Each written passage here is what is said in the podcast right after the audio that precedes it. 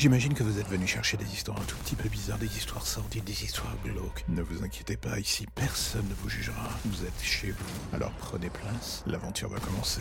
Bienvenue dans l'ombre des légendes. La vérité, c'est qu'au début, tout le monde pensait que ça passerait sans mal. Une maladie comme une autre qu'on allait pouvoir gérer, personne ne la prenait au sérieux.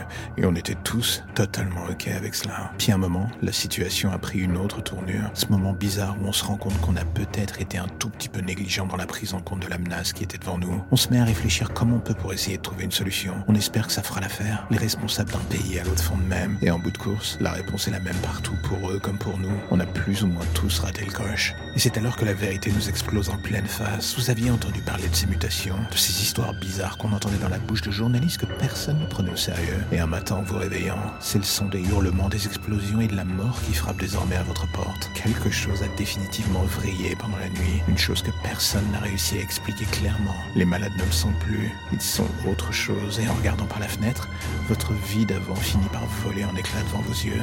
Ce que vous voyez, ce ne sont plus des humains, c'est au-delà de ce que vous pouviez imaginer. Vos pires cauchemars sont désormais vivants sous vos Votre téléphone retentit, vous vous jetez dessus. À l'autre bout du fil, c'est votre petite amie qui vous appelle, elle est terrorisée. Vous entendez des hurlements derrière elle. Elle a à peine le temps de vous dire qu'elle vous aime, que ces hurlements qui retentissent sont désormais les siens. Et d'un coup, vous entendez sa mort en direct, vous lâchez le téléphone en vous bouchant les oreilles comme un enfant qui espère que tout cela va cesser d'un coup. Mais non, au contraire, ça se rapproche encore plus, et vous vous rendez compte très rapidement que ça vient du couloir. Et soudain, la porte vole en éclats. L'espace d'un instant, vous ne voyez que des silhouettes indistinctes, et soudain, votre regard se fiche les visages devant vous.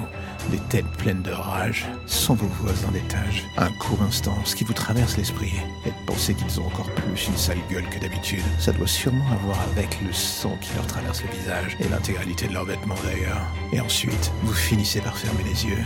Impossible de définir le bruit entre les coups de mâchoire qui vous déchirent, le bruit de votre chair qu'ils sont en train de mâcher et vos hurlements étranges d'autre chose. C'est juste une mélodie de fin du monde qui résonne à vos oreilles. La fin du vôtre. C'était mieux le monde d'avant finalement.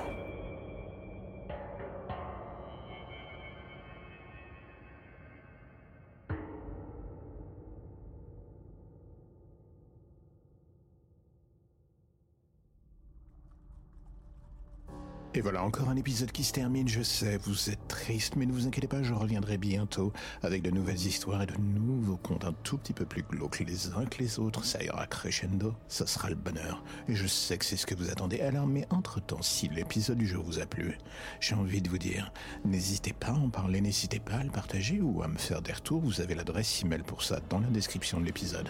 Et vous verrez, je ne mords pas, je réponds, pas toujours en temps et en heure, mais je réponds quand même. Allez, à bientôt.